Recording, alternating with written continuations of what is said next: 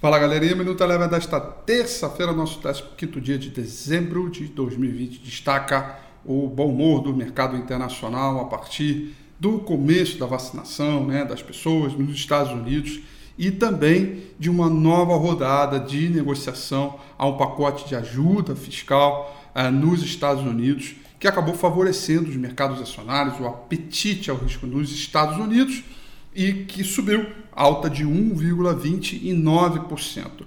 Com este pacote de estímulo vindo à tona, mais uma vez o dólar index voltou a cair eh, e com isso, portanto, o petróleo volta a valorizar, alta de 1,26% o petróleo para a sessão eh, de hoje. Por aqui, na B3, a gente acompanhou o bom humor do mercado internacional a partir deste noticiário, não tivemos nada tão relevante. Teve a ata, mas do, do, do, do é, teve a ata que não teve nenhuma novidade a respeito da condição de política monetária aqui no Brasil, mas de qualquer forma, uh, o bom humor veio mais por conta da queda do dólar, valorização é, das moedas emergentes e também das commodities.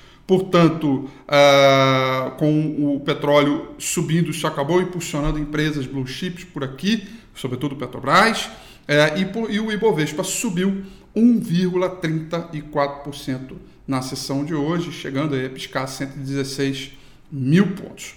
O dólar trabalhou em queda, queda de 0,71% acompanhando a queda do dólar nos mercados afora. Destaque positivo para as ações do Ibovespa ficaram para as ações das lojas americanas que subiram 7,49%, a maior alta das ações do índice Ibovespa e a maior queda ficaram para as ações da Core, que caíram 2,79%. O Minuto Eleven fica por aqui. Quer ter acesso a mais conteúdos como esse?